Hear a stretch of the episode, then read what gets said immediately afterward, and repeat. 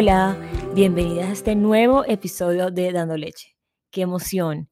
Primero que nada, quiero agradecerles. Quiero agradecerles por escucharnos, por seguirnos, por compartir nuestro podcast y por todos los mensajes de apoyo y de amor que he recibido en las últimas semanas.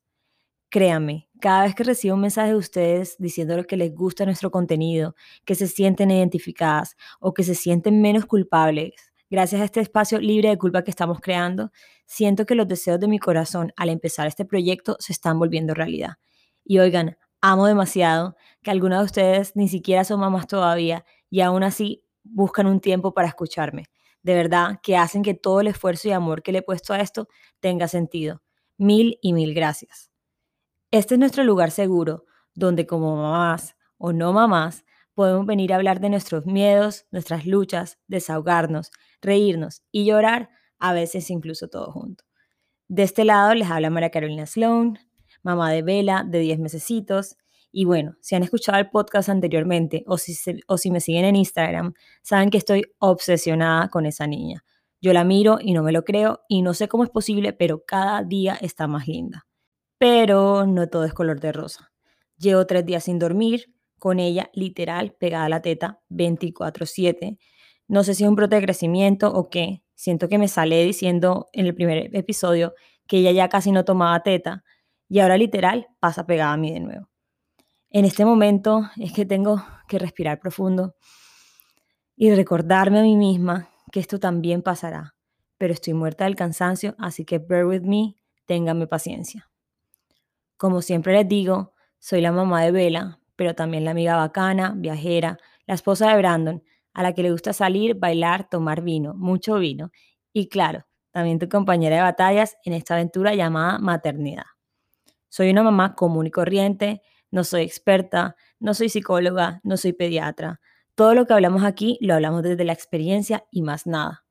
Y no, no soy ni la mejor ni la peor mamá, solo soy mamá, así como tú, con dudas, miedos y mil pataletas al día. Hoy venimos con un episodio que tiene de todo. Y me encanta porque precisamente vamos a ver diferentes formas de vivir la maternidad. Vuelvo y repito, todas son válidas, todas son respetables. Hace unos días, justamente, hablando con una amiga, le explicaba que me tocaba llegar un poquito más tarde a un evento que teníamos, ya que debía dormir Isabela primero. Como les contaba, Vela está pasando por algo, no sé qué, y en este momento me necesita. Me necesita a mí, a mi teta, sobre todo a la hora de dormir en la noche. No quiere recibir tetero y solo quiere estar con su mamá. O sea, no hay otra manera. Y mi amiga, a la cual amo con todo mi corazón, y estoy segura que no lo dijo de una mala manera, me dijo que estaba esclavizándome. En ese momento no me dio risa, pero bueno, ahora sí me río, porque quiero hablar de la importancia de respetar todas las formas de ser mamá. Todas son válidas y solo nosotras sabemos cómo debemos o queremos vivir nuestra maternidad, cómo queremos criar a nuestros hijos. Podemos no estar de acuerdo con la manera en que algunas personas deciden hacerlo, pero a veces es mejor no opinar. En este momento yo me estoy gozando a Vela. Aunque me quejo y estoy cansada, sé y soy consciente que ella no me va a necesitar toda la vida. Así que intento en lo posible disfrutar en este momento plenamente. Hoy quiero hablar de esto y tengo una invitada demasiado especial, una amiga de toda la vida, otra Juliana, esta vez Juliana Duque, mejor conocida como The Juli Hoop. Amo ese nombre, la pueden buscar en Instagram. Juli es mamá de Gio, de 14 meses, y viene a contarnos su experiencia como madre soltera y primeriza a la vez. Imagínense eso. Bienvenida, Juli, a Dando Leche. Hola, Caro. Muchas gracias por recibirme aquí en este espacio tan sagrado, este espacio tan importantísimo para las mujeres y las mamás de hoy en día. Para mí es un honor estar presente. Ay, gracias, Juli. No, de verdad que estamos demasiado felices de que estés con nosotros hoy y de poder conocer un poquito de ti y de tu historia. Cuéntanos un poquito de ti, quién eres, quién es Juli Hoop. Bueno, yo, ¿quién es Juli Hoop? Juli Hoop es el, el nickname que me han dado aquí en Canadá porque al principio cuando yo me vine acá a vivir, me trataban de decir Julie y pues yo no me sentía que eso me identificaba como Julie, entonces yo le explicaba a todo el mundo que yo me llamaba Julie, entonces me decían, oh, como Julie Hoop, entonces por eso quedó el nombre, pero la verdad es que yo siento que después de tantos años de vivir acá, mitad de mí es canadiense, mitad de mí es colombiana, cuánto tiempo llevas viviendo en, Canadá? La primera vez que yo me vine acá fue en el 2009, o sea, fue hace ya 11 años. Wow, ok. Y digamos que desde entonces yo, o sea, pasé aquí seis años, luego me fui a vivir a Colombia otra vez y luego desde que me volví a ir a Colombia, venía, iba, venía, entonces siempre tenía como mi vida en los dos lados. Ok, sí, no, ya eres mitad canadiense. sí, más que todo con un hijo que nació aquí, literal el birth certificate el, el, acta de nacimiento está es todo canadiense. Total. Cuéntanos entonces, ¿qué haces en Canadá? Ah, claro. Bueno, yo ahora mismo estoy concentrada en mi propio startup o emprendimiento, como le diríamos en español.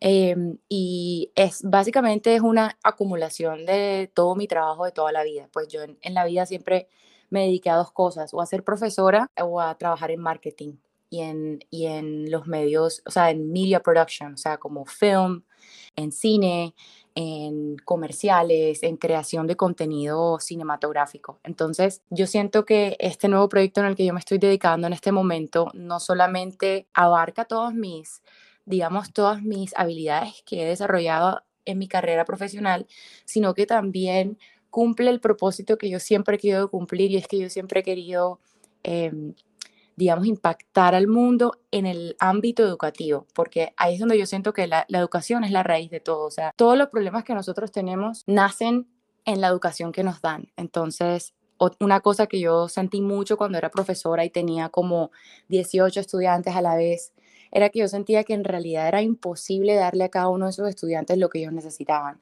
Y yo, con mi pasión por la educación, por más apasionada profesora que yo era, yo me sentía exhausta en un día, o sea, trabajando en un colegio que, un colegio que es, digamos, prestigioso, que es educación de alta calidad. Imagínate si yo me sentía así, ¿cómo serían en otros colegios?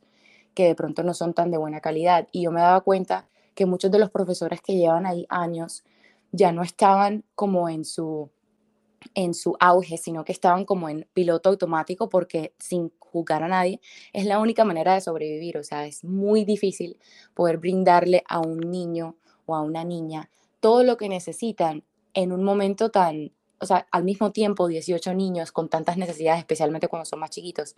Entonces yo siempre supe que yo iba a querer hacerle homeschooling a mis hijos.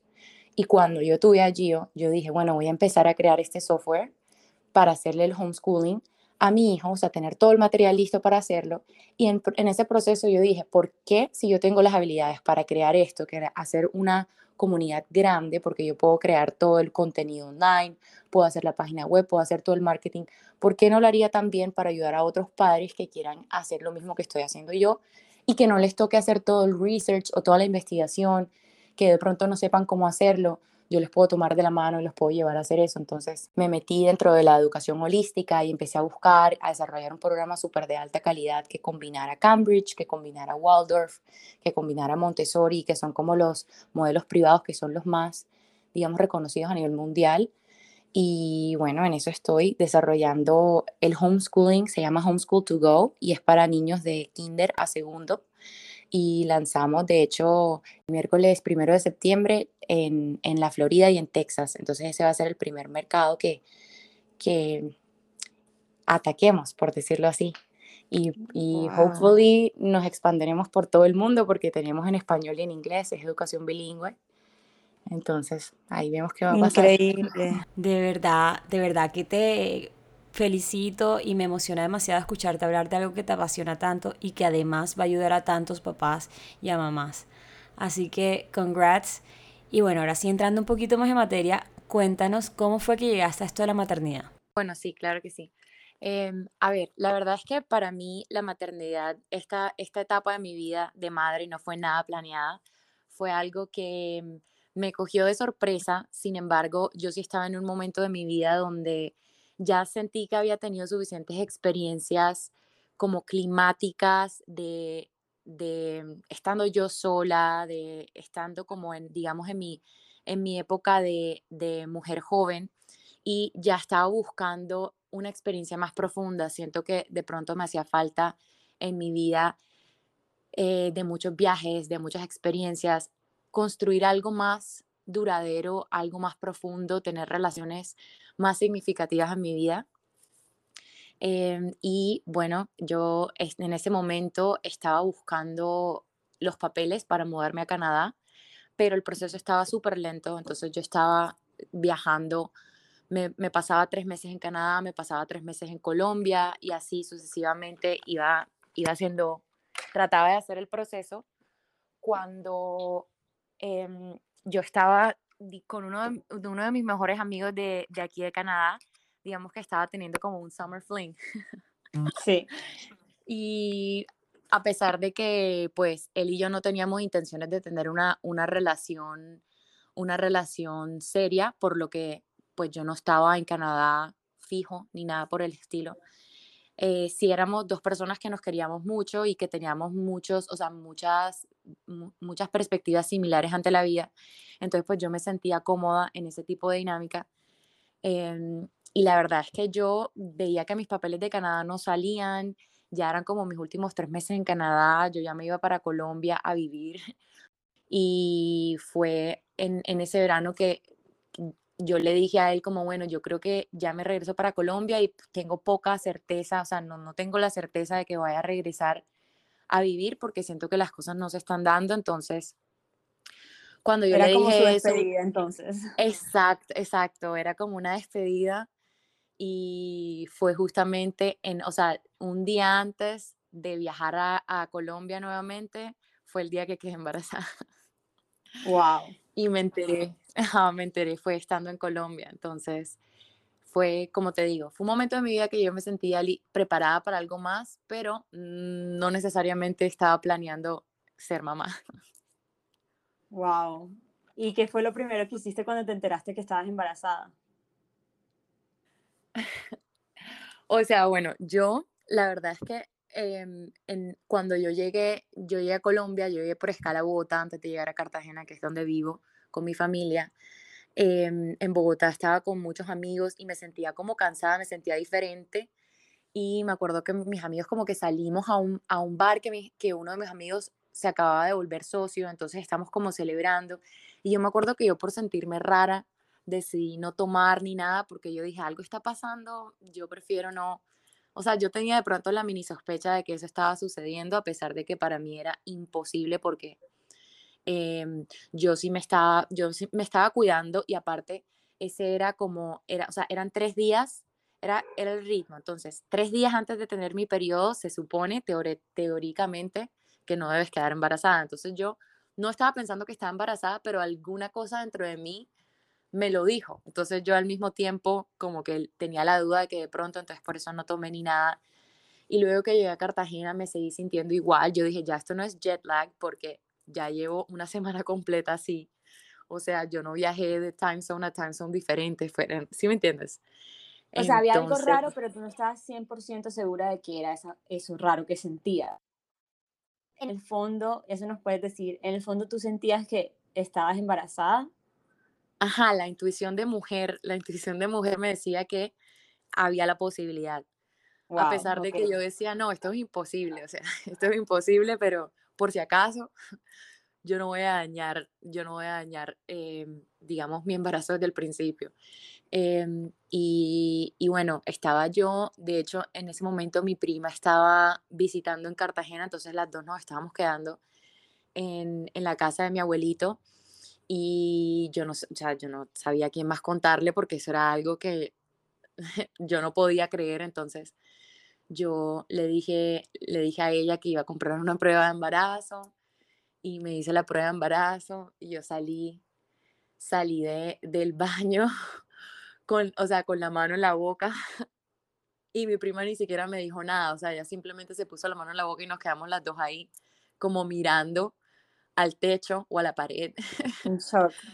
Incrédulas, o sea, como que creo que nos quedamos en silencio como cinco minutos, como procesando. ¿Y te hiciste otra prueba o ya?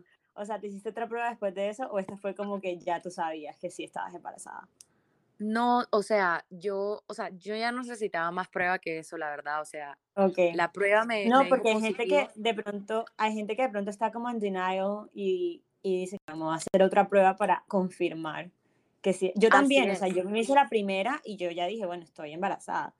Bueno, no, la primera mía me salió como, era una de esas de Profamilia y me salió como una raya y la otra como que más o menos. Y yo, ¿qué es esto? Entonces me compré, o sea, no, yo tenía 50 mil pruebas, yo tenía de diferentes marcas. y entonces cogí una de las más avanzadas, que era como la de Clear Blue, que se dice como las semanas, y me hice esa, y ella hacía como tres semanas, y yo dije, bueno, ya estoy embarazada. Sí, o sea, de hecho, de, yo sí me terminé haciendo otra, otra prueba porque yo, la una de las primeras personas que le dije fue a mi amiga Natasia, que ella acababa de quedar embarazada hace unos cuantos meses. Y ella me llamó a mí también en shock, como no sabía qué hacer. Y pues yo en esa conversación que tuve con ella le dije como, mira, si hay un momento que es ideal para ti estar embarazada es este momento de nuestras vidas, estamos en una etapa de pronto un poco más maternal de lo que hubiésemos estado hace unos cuantos años. Eh, o sea, como biológicamente, eh, a nivel de salud, nuestros cuerpos están en una etapa perfecta y a nivel de madurez también estamos en un buen momento. Sea, pues yo en ese momento le estaba hablando era a ella. Claro. Estás en un buen momento, entonces no te preocupes. En fin, ella fue como esa persona, yo fui esa persona para ella, entonces ella fue la primera que yo llamé cuando me enteré y ella me dijo, o sea, como que ella sabía los pasos. Ella me dijo, bueno, sí, listo, ya tienes esta positiva, pero ahora tienes que ir a hacerte la de sangre. Ah, sí, entonces, entonces yo después fui a hacerme la, la, prueba de sangre. Esa fue la única, digamos, confirmación que hice después de, de la prueba de Clear Blue. Ajá. Y en ese momento que ya supiste que estabas embarazada, ¿qué fue lo primero que hiciste? ¿Le dijiste al papá? Ah, sí, no, o sea, yo me acuerdo que, o sea, al principio cuando ya yo me enteré, yo en verdad sí estuve un poquito en denial en el sentido que, o sea, yo ya acababa de llegar a Cartagena con la mentalidad de que llego a Cartagena, me voy a ir a surfear, me voy a ir a hacer, le había dicho a unos amigos que íbamos a hacer como un curso de, de, de apnea, como de buceo, de free diving. Em, entonces yo tenía miles de planes así como de aventuras. y cuando yo me enteré, yo dije, no, no, o sea, como que a mí, para mí, ese momento de denial, que a mí me quedaba esa ventana de denial como de unas cuantas horas, un día, yo qué sé, yo me fui a montar longboard y empecé a montar longboard así súper rapidísimo, como, como tratando de procesar, yo no sé, eso fue como una, una niña interior dentro de mí. Em, y después de que, después de que hice, o sea, después de que ya me calmé, yo dije, no, le tengo que llamar, entonces le llamé al papá, que él estaba como en mitad de una reunión en, en, Canadá en ese momento, y me dijo como, o sea, yo le escribí, de hecho, le dije como que necesito hablar contigo, y él me dijo, ¿qué pasó? Y yo le dije, eh, es medio urgente, pero entonces llámame cuando termines tu reunión. me dio, llámame cuando termines tu reunión, y él como que, yo siento que él lo sintió también, entonces él no terminó ninguna reunión y me llamó una vez. Y pues eso fue lo que yo le dije. Le dije, me acabo de hacer una prueba y me salió positiva. Dios. Y, ¿Y él qué dijo? En ese, pues en ese momento él se quedó callado como que esperando a ver yo qué decía. Y yo también me quedé callada. Hasta que yo siento, o sea, él no me quería hacer la pregunta, pero él me, me dijo como que, bueno, obviamente esto no es planeado. O sea, él no dijo la palabra, pero el silencio era por eso. Esto obviamente no es planeado. Entonces, ¿qué estás pensando hacer? Entonces yo me quedé callada y él me dijo como que, bueno, yo estoy esperando que tú digas algo porque pues yo, yo qué te voy a decir en este momento. Entonces yo le dije, ok, pues lo que yo estoy pensando es que yo no quiero abortar, o sea, yo quiero, yo siento que esto debe ser algo que yo haga porque esto no fue algo que sucedió de manera irresponsable, o sea, yo siento que esto era meant to be, o sea, que está destinado a ser porque yo no lo planeé, aparte los dos estamos en un momento de nuestras vidas donde él y yo teníamos conversaciones donde decíamos como queremos relaciones más significativas. O sea, en ningún momento hablamos de tener hijos, pero yo siento que ambos necesitábamos como un empujón en la vida que nos diera más motivación ante las cosas. Ok. Y... O sea, ¿tú crees que a pesar de que ustedes no estaban juntos en una relación seria, eh, tenían como la misma necesidad en el momento? O sea, yo siento que uno siempre atrae personas a su vida que tienen ciertos paralelos. Claro. Y, siento que de pronto, o sea, la razón por la que él y yo conectábamos era por eso. Sin embargo, ni él quería tener un hijo conmigo ni yo con él. Y él sí me dijo como que esto no es lo que yo tengo planeado, sin embargo, es tu cuerpo, es tu decisión. Y a pesar de que yo no lo quiero, o sea, para él eso fue algo difícil porque él tuvo, él tiene padres separados, entonces para él la idea de criar un hijo en una relación de, de padres separados ya se sentía como, como algo no deseado. Ok. Em, entonces él sí me dijo como que no, o sea, como que si eso es lo que tú quieres hacer, then I'm screwed.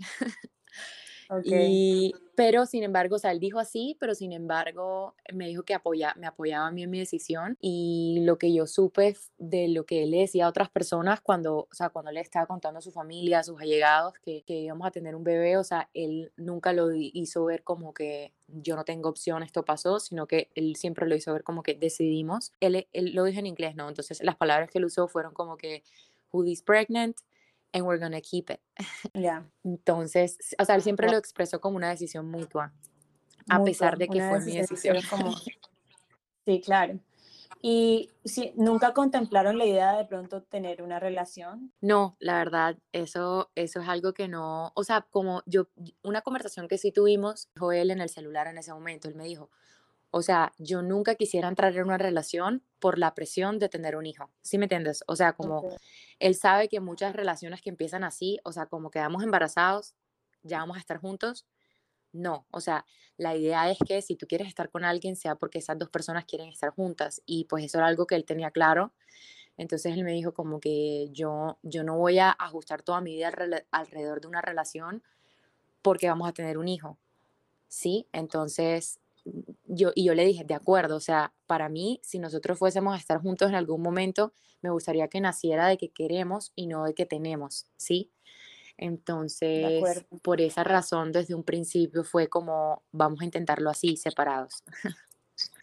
Ok, no, y me parece, me parece súper sabia esa decisión, la verdad, como que siento que, que también es como parte de, de, de tu historia y, y, bueno, quiero que nos cuentes que para ti, ¿qué ha sido lo más difícil de este proceso de ser mamá, mamá soltera? Uf, bueno, la lección más grande que yo he aprendido desde el principio fue, o sea, el hecho de como no tener control de todo. ¿Por qué? Porque yo antes de ser mamá, eh, antes de, de decidir, ok, si voy a tener un hijo, yo hice muchos, o sea, hice mucho como inner work, como trabajo en mí misma, terapia, eh, de cosas que yo tenía que sanar de mis propios padres, lo cual me dio mucho, o sea, me abrió mucho los ojos, puso mucha luz en cómo ser, cómo tener una crianza consciente.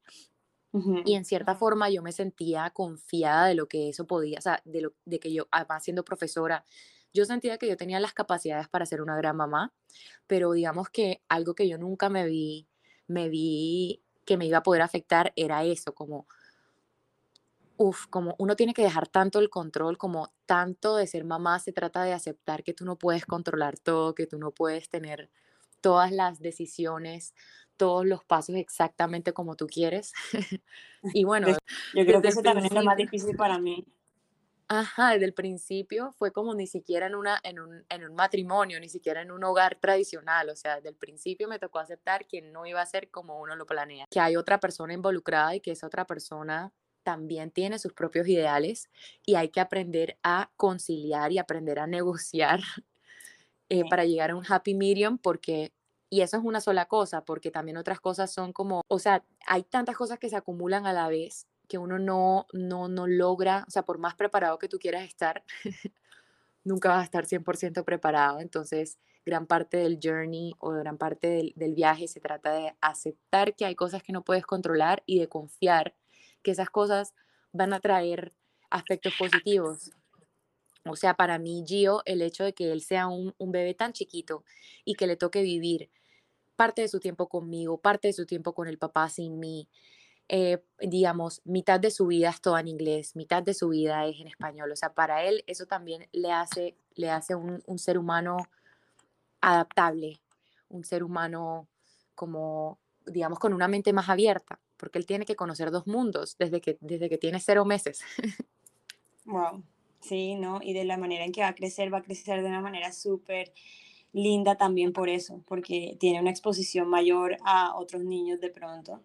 Eh, quiero mover, que nos movamos a otra parte más interesante, que es tu parto. Yo ya me sé la historia porque, claro, cuando pasó, tú me contaste todo y, y me encantaría que, que, más personas puedan escuchar tu experiencia porque siento que es admirable y siento que podemos aprender demasiado de ella. Claro que sí. Bueno, primero que todo, yo pienso que es muy importante saber que cuando tú vas a ser madre, uno tiene como unas influencias maternales en su vida y una idea de qué es, cómo quieres tú que sea tu parto, ¿sí? Pero ahí desde el principio lo primero que te dicen todos los expertos es que por más que te hagas una planeación, no va a ser como lo planeas. y que al final del día es Dios, tu cuerpo, la vida, el universo, quien creas. Y quiero hacer, quiero hacer una nota ahí porque hay algo que me pasó, o sea, quiero contarles un poquito de lo que me pasó a mí también, porque yo siento que estamos en una, en una era ahora mismo donde, donde sí, o sea, tú eres el que tienes el control de tu cuerpo, hablando de plan y de parto, y, y siento que en verdad nada va a salir como tú lo planeas. Y creo que lo más importante, porque a mí cuando hice el curso prenatal, que yo amé mi curso prenatal, pues me hablaron mucho, hicieron mucho énfasis en tú tienes el control, em, eh, tienes que escribir tu plan de parto.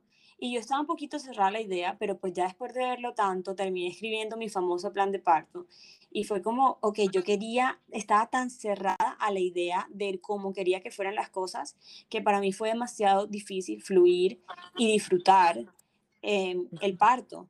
Y, y, otra cosa fue que yo le había metido tanto en la cabeza a Brandon que las cosas tenían que salir exactamente como en mi plan de parto, que en el momento que el, el, el doctor, mi ginecólogo, vino a decirme como, no, ya Isabela no va a bajar, tenemos que hacer una cesárea de emergencia, Brandon estaba como que, no, como que, no, ya yo necesito que sacan esta bebé porque me estoy muriendo, porque realmente yo ya no la estaba sintiendo tampoco y yo estaba muy asustada. Y Brandon era como, no, pero tú me dijiste que no te dejara. Y yo como, y entonces Brandon abría, la carpeta, abría la carpeta que teníamos y era como que, mira, aquí dice que no. Y yo era como que ya, bueno, ya. Pero siento que sí es súper importante eso que estás hablando, que es como, nada va a salir como tú te lo imaginas en tu cabeza. Y te lo puedes imaginar 50 mil veces, pero no va a ser así. Y ahora sí te dejo continuar, perdón. No, no, tranqui. Primero que todo, Brandon, te amo. Qué divino. Él es lo máximo. Eh, bueno, eh, yo la verdad es que yo siempre había querido tener un parto, un parto en casa, un parto natural, un parto no en el hospital, porque las mujeres que yo seguía Ina May, que hablaban todo del parto orgásmico, no sé si alguna vez has oído de eso. Sí. No sé si de pronto en parte era como que mi miedo a sentir dolor, que yo me convencí a mí misma, yo voy a tener un parto orgásmico, yo sé que sí. me vi todas las películas, me leí todos los libros. Es que imagínate quién no, o sea. O sea, sí, em, creo que eso es un momento donde la, sociedad te prepara para tenerle miedo. La sociedad te dice, eso es lo más doloroso que hay, eh, es peligroso, te puedes morir, mejor confía en los doctores, ¿sí? O sea, yo creo que es una nueva rama, no, en realidad no es nueva, es una rama muy ancestral, pero creo que lo más comercial o lo que más se, se en, en nuestro mundo moderno, lo que más se ve es el parto en el hospital con el doctor y de hecho para los doctores es mucho más fácil hacer una cesárea porque, porque es más rápido y a ellos como doctores es más, o sea, no por querer empezar a nada controversial, pero es más, más profitable. Ellos sí, es más lucrativo. exacto, les, les dan más, cobran más por una cesárea que por un parto natural y el parto natural es impredecible, ¿sí? Mientras que la cesárea se, se puede hacer como, entras a esta hora al quirófano, sales a esta hora sí, eh, se puede tomar días un parto natural. Yo creo que, creo que es más por el tiempo. O sea, yo creo que no muchas personas hoy en la sociedad que vivimos, donde todo es rápido, va a tener la, paciencia para esperarte dos días a que tú tengas tu bebé. Y más que incluimos que estábamos, o sea, mi, mi, parto fue durante COVID, o sea, fue en junio del 2020. O sea, eh, en el momento en el que todo se cerró, que todo se fue en lockdown, yo estaba... Eh, yo estaba como, bueno, en un hospital no me van a dejar tener a una persona. Aparte, o sea, mi situación, yo seguía sin tener mis papeles, o sea, ya había aplicado nominación de la provincia, todo me decía que me iban a aprobar, pero las oficinas estaban cerradas, entonces yo no tenía papeles, a pesar de que no estaba ilegal, o sea, yo sí tenía permiso de estar ahí, pero no tenía papeles y no tenía no tenía seguro médico, Caro. Ah, Entonces, porque no tenía, o sea, no tenía los papeles de la provincia, de nada. Entonces, yo obviamente sabía que estaba si sola, el hospital, sin tu familia. Sin mi familia, mi, mi, mamá pensaba llegar para el parto, pero cerraron los, las fronteras, o sea, no, yo, teníamos planeado, mis hermanos llegaban, mi papá, mi mamá, eso todo cancelado. o sea, nada planeado, ¿sí? Y pues yo eh, me aceptaron dentro del programa de las, de las parteras, de las midwives, que aquí también lo hacen a través de, o sea, eso es algo regulado, no es como en Colombia que, que es como sería algo muy informal, sino que aquí sí hay unas parteras que te apoyan tu, tu parto en casa y todo. Em, y, y, ese, ese servicio eh, sí, te pueden mirar sin, sin, seguro. Bueno, cualquier servicio sin seguro, pero digamos que los precios varían mucho, a pesar de que eso no era, digamos, lo, que a mí más me importaba.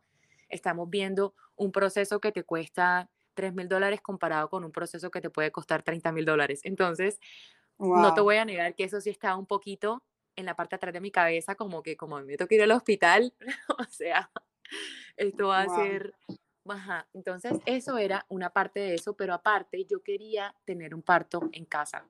Entonces yo investigué sobre los partos en agua, traté de hacer muchas meditaciones, traté de hacer muchos estudios y como digamos mentalizarme que yo tenía la capacidad para hacer esos partos, ese parto en casa sin medicamentos ni nada, porque bueno, así era como yo quería que mi, que mi hijo llegara al mundo sin, sin sentirse confundido, sin sentirse dopado, etc. Entonces, bueno, Em, el día de mi parto, el día que empezaron mis contracciones llegó y a mí lo que me habían dicho las parteras era que esta fue la única, la única guía que me dijeron. Tú nos llamas cuando empiezas a tener contracciones cada cinco minutos.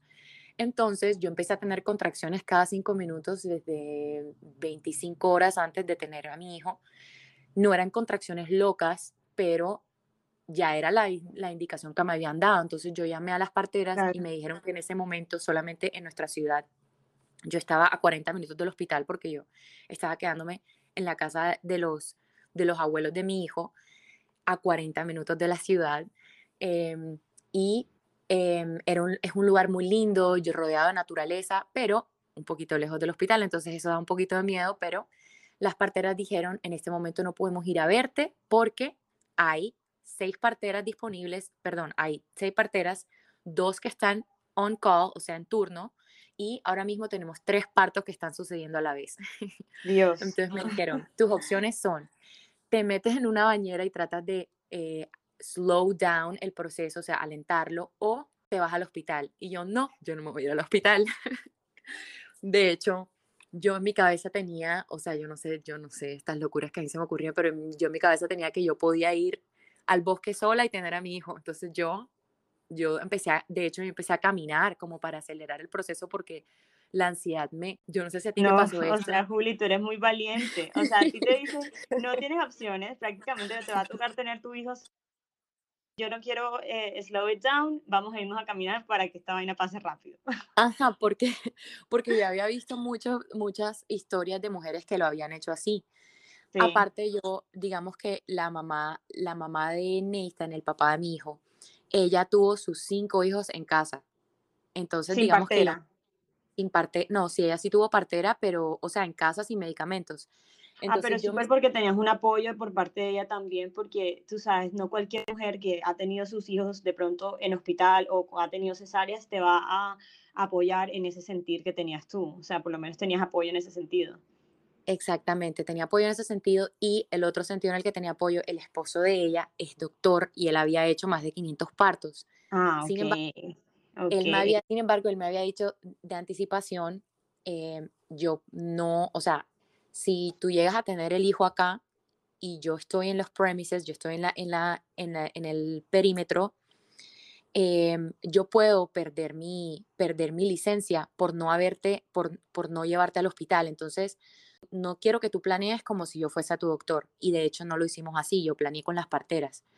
Pero, pero digamos que eso sí me dio un poquito más de tranquilidad en, el hecho de, tomar esa decisión de valentía, ¿sí? Entonces, 7 de la mañana y la partera llegó ese día a las 6 de la tarde. Ay, déjame chequear tu dilatación. Ella estaba como amargada, me imagino que era porque tenían tantos partos a la vez y estaba estresada. Apenas tienes cuatro centímetros, si hubiese sabido que estabas tan atrasada, ni siquiera hubiese venido, pero bueno, como quedas tan lejos, aquí me tengo que quedar así, o sea, como súper... Ay, no, qué horrible. horrible, horrible, y yo como que bueno, whatever, yo en este momento ya yo estaba súper cansada, así que yo, o sea, yo necesitaba como dormir entre las contracciones porque ya yo llevaba mucho tiempo sin dormir, eh, sin descansar, teniendo contracciones cinco minutos aparte. Em, pero bueno, yo me acuerdo que yo, yo seguí, seguí y ella me decía como, em, si trata, trata de dormir entre las contracciones, cosa que es imposible, pero bueno, yo al menos trataba de... Es súper difícil. Yo también intenté y no lo logré. Bueno, luego llegó un punto donde yo le dije, bueno, ya, ya no voy a poder recargar más energía. Esto es la más energía que voy a tener, así que vamos para adelante. Dime qué hago para que salga este bebé. Ella me dijo, empieza a subir escaleras, empieza a hacer sentadillas, empieza a hacer eh, lunges y yo, bueno, listo, empecé. Y yo cantaba. ¿A qué era esto? esto era como a las 7 de la noche.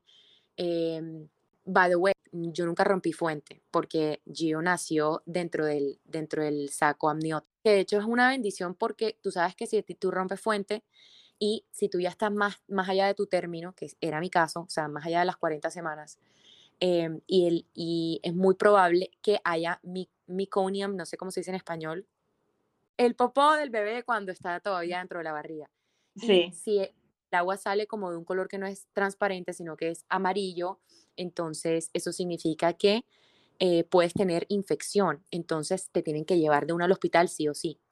sí. Entonces, en realidad fue una bendición, yo digo que Gio sabía, porque él supo nacer dentro de su, dentro de sus eh, amniotic sac, no sé si se dice bolsa, amniotic, no sé cómo se dice en, en español. Sí, en su bolsita. Ajá, como que sabiendo que, mami, no te preocupes, lo vamos a hacer. y yo sentía que en mis sueños él me decía como que no, no te tienes que preocupar y yo en realidad por eso no estaba tan preocupada. Pero bueno, entonces eh, el, el punto de esta historia es que las direcciones que la, la partera me dio no eran las direcciones que me llevaron al éxito en mi parto, sino que fueron lo que fue lo que yo misma sentía, porque yo sentí que mi cuerpo empezó a empujar y ella me decía, tú todavía no tienes suficiente dilatación para empujar, entonces aguanta. Entonces cuando venía la, la contracción yo tenía que respirar en vez de empujar, pero todo mi cuerpo me decía, que, empujaras. Entonces ella me dijo, eso debe ser porque él está en una mala posición. Y yo le dije, no, no, no, yo me voy a meter el agua porque ya no puedo más. Tenía como un burst pool, que es como, es como un jacuzzi inflable que te, que te dan en la, en la clínica de parteras dentro de mi casa.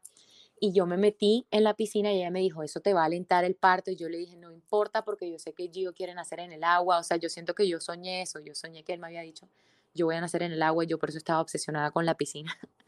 en fin, entonces yo, me metí eh, y eso no alentó, de hecho aceleró el proceso y luego unas horas más adelante mi cuerpo seguía empujando y ella me decía, no, respira, hasta que yo dije, yo no le creo a esta señora. Entonces yo me metí la mano y yo sentí la cabeza de Gio y yo le dije a ella, yo siento la cabeza de Gio y ella me dijo, ¿cómo puede ser? Eso es imposible. Yo, chequéame para que veas. Y ella me dijo, te chequeo si te sales de la piscina. Yo le dije, no me voy a salir de la piscina, me chequeas aquí, punto. Y luego ella me, me, chequeó y me dijo, sí, efectivamente, ahí está la cabeza, empieza a empujar. A los cuatro empujones salió Gio. Wow, Juli, en verdad, qué historia tan bacana y siento como un rush de empoderamiento al escucharte contarla porque eh, reafirma lo que estábamos hablando y lo que venía hablando yo en este podcast desde el principio, en la introducción, que es que solo nosotras sabemos qué debemos hacer con nuestra maternidad, cómo vivirla, las decisiones que tomemos eh, para nuestra maternidad y para nuestros bebés siempre van a ser las mejores. Y creo que durante la vida, eh, no solamente en el parto, pero en los años por venir vamos a escuchar mil opiniones y personas que van a decir haz esto haz aquello, pero solo nosotras mismas sabemos qué es lo correcto para hacer para nuestros hijos y para nosotras. Así que gracias por compartirla. Y bueno, yo tengo a una persona, a una dula que además es partera, que fue la que me ayudó a mí con todo el proceso prenatal y ojalá me acepten la invitación y la pueda tener aquí en el podcast porque ella nos puede contar un poquito más acerca de esta alternativa aquí en Colombia. Ella atiende en la costa caribe, creo que Santa Marta, Barranquilla, Cartagena y sería muy chévere porque es una alternativa divina y me parece bacanísima para aquellas personas que estén buscando de pronto partos menos intervenidos. Así que ojalá la tengamos por acá. Y bueno, Juli, ahora quiero que me cuentes un poquito de tu posparto. ¿Cómo es el posparto de una mamá soltera?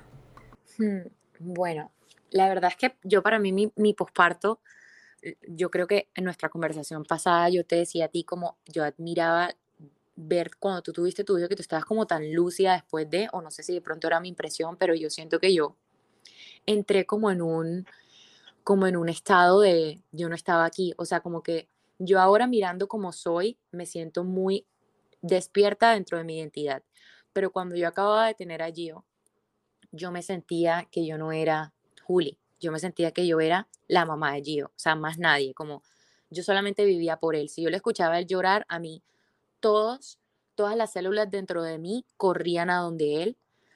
Yo, to, o sea, yo era como que, no sé cómo explicarlo, yo, mi vida, yo nada más veía mi vida a través de los ojos de él, así. Entonces, para mí, mis memorias de esa primera época de posparto son muy, muy borrosas. O sea. Entiendo. No es que yo em estuviera lúcida, lo que pasa es que también durante mi posparto, yo creo que todo el mundo lo vive muy diferente, ¿verdad? Y de pronto tú te entregaste más a, a, lo que estaba pasando. Yo creo que yo me preocupé mucho por volver a ser yo muy temprano y creo que eso me afectó en sí porque yo sentía como esta necesidad de estar bien, de ser yo, de estar bien puesta y después de una cesárea y después eh, pasando todas estas 50 mil emociones que yo sentía, eh, era como contradictorio, ¿sabes? De pronto sí. yo no estaba lista para eso y yo me estaba obligando y eso de pronto era lo que tú veías, que, que dices, pero a mí me parece súper importante y ahora que, que tengo amigas que están embarazadas, yo les digo como, miren, esos primeros tres meses, como entréguense a ser mamás.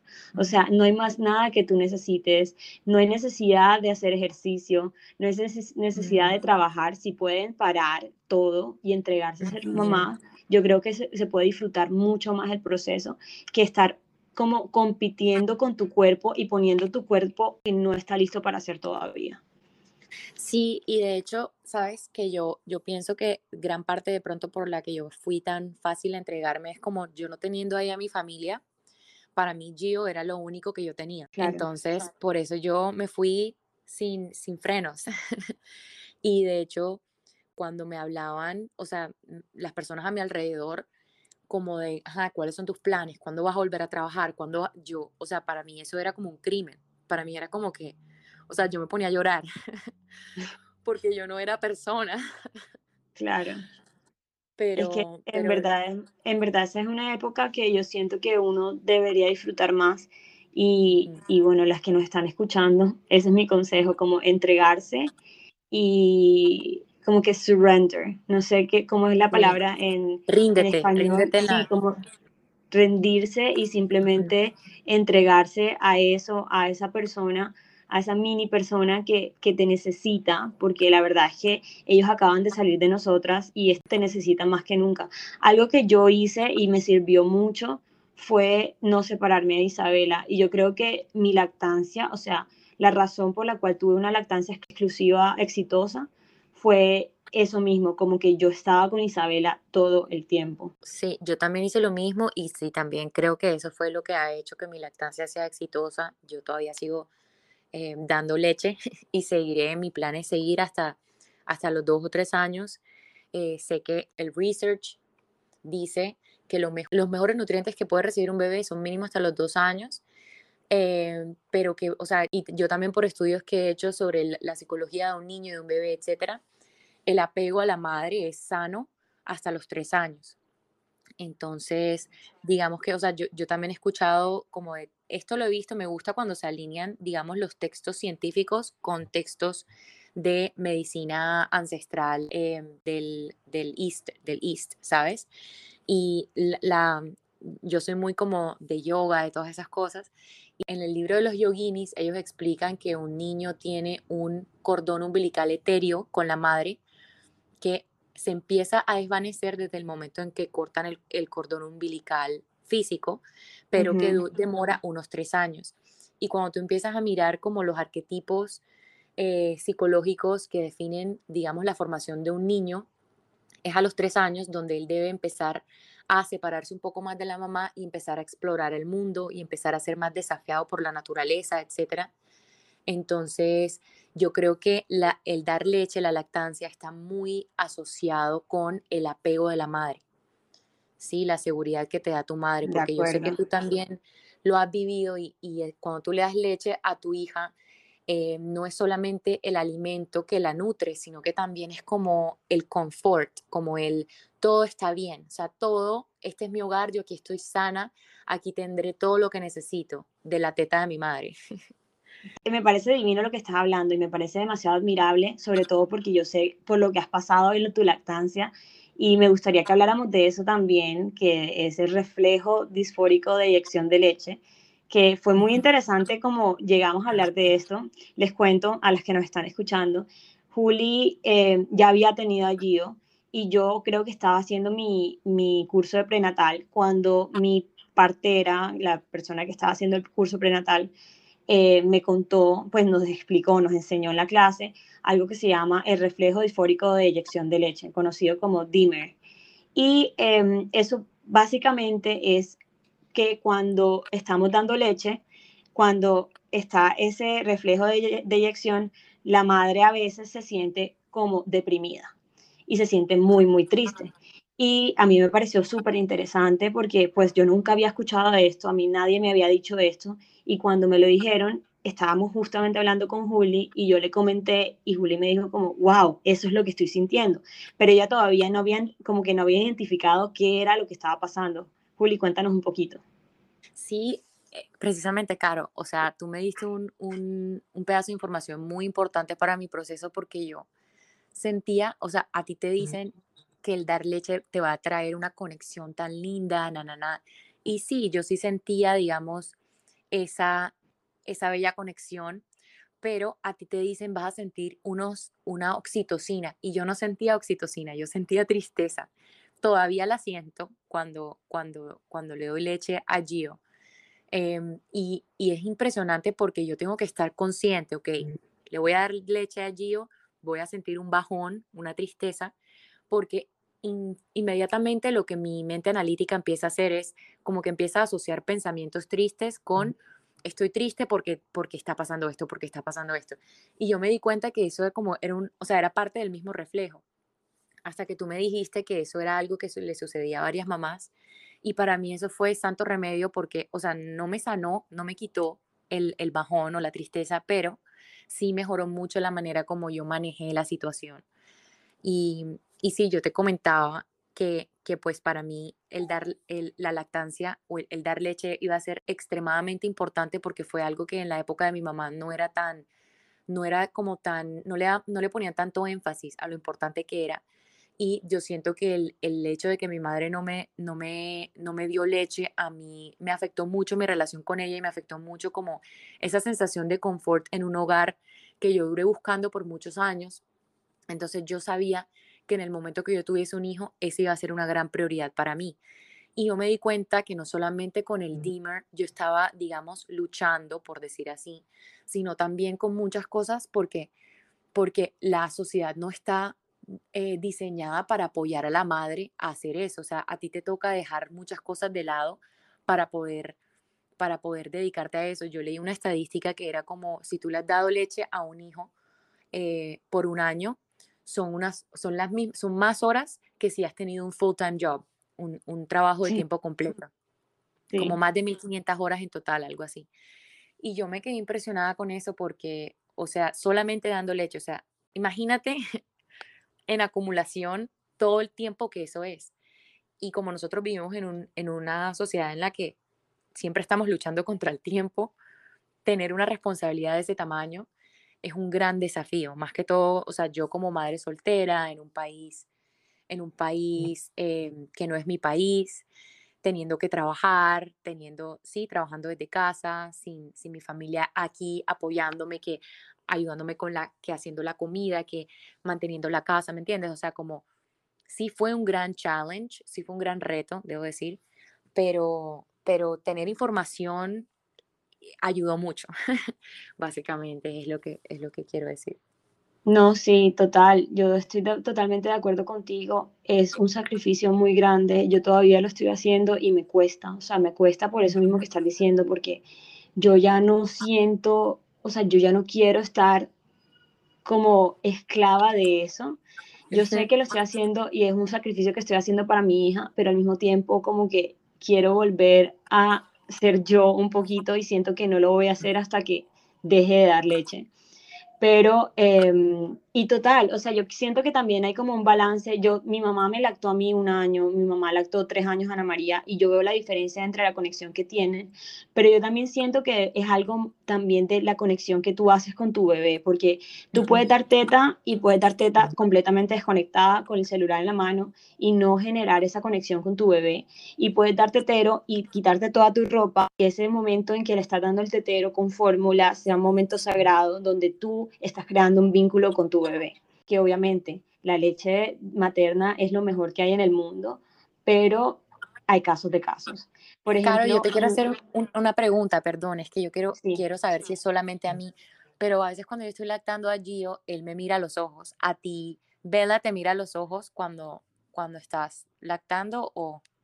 Sí, claro, Bella me mira a los ojos yo creo que eso tiene que ver con esa conexión de la que tú estabas hablando. Perdón por interrumpir. Sí, sí, claro. Ese momento en el que nuestro bebé nos mira a los ojos mientras está tomando leche y de pronto su mini manito te toca la cara o el cachete es un momento demasiado especial y claro que tiene que ver muchísimo con el vínculo pero yo creo que cualquier manera en que escojamos alimentar a nuestro bebé, ya sea con jeringa, con teta, con biberón, con vasito, eh, podemos llegar a crear ese vínculo.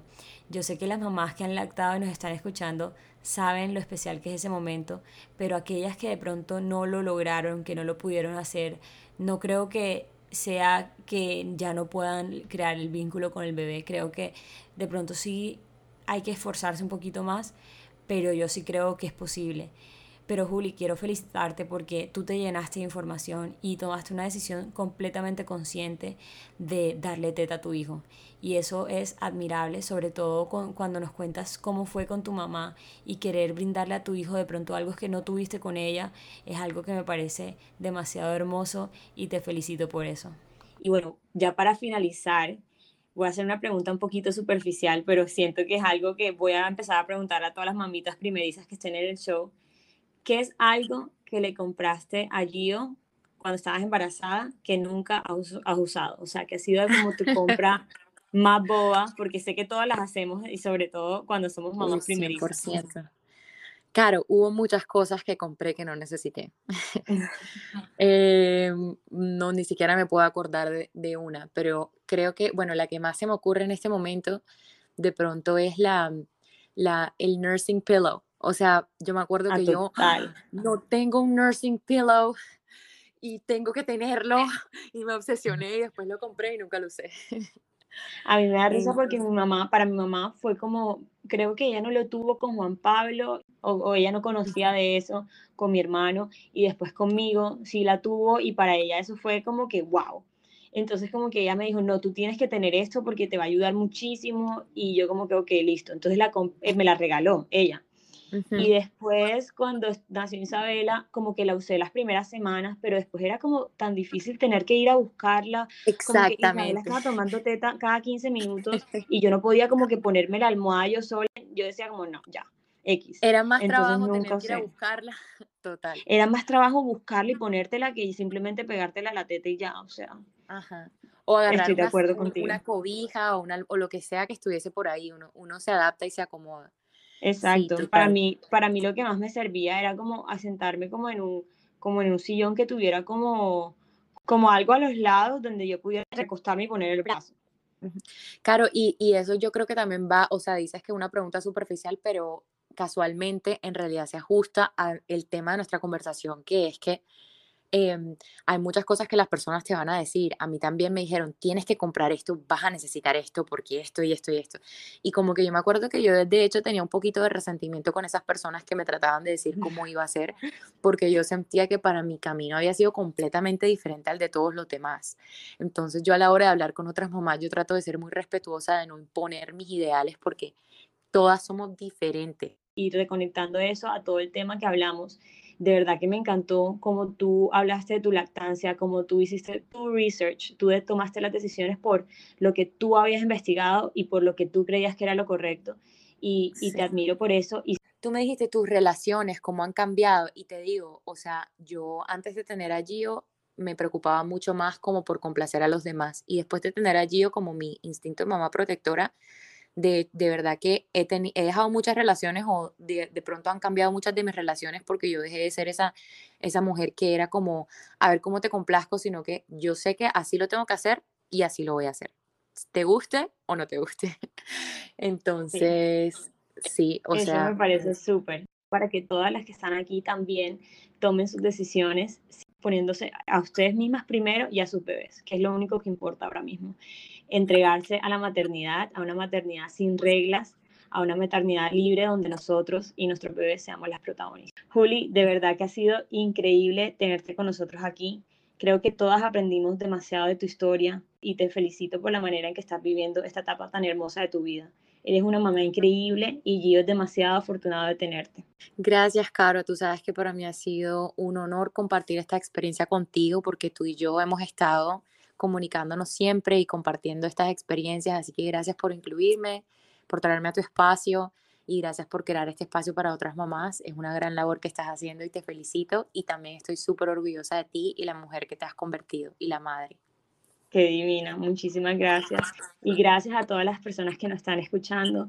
Gracias por sacar tiempo para escuchar el podcast, para compartirlo, para hablar y por favor necesito que me cuenten también sus experiencias. Ya sabes que nos pueden encontrar en Instagram como Dando Leche. Juli, si quieres también comparte tu Instagram, si hay alguna mamá que quiera quedarse contigo, ¿cómo te pueden encontrar en redes sociales?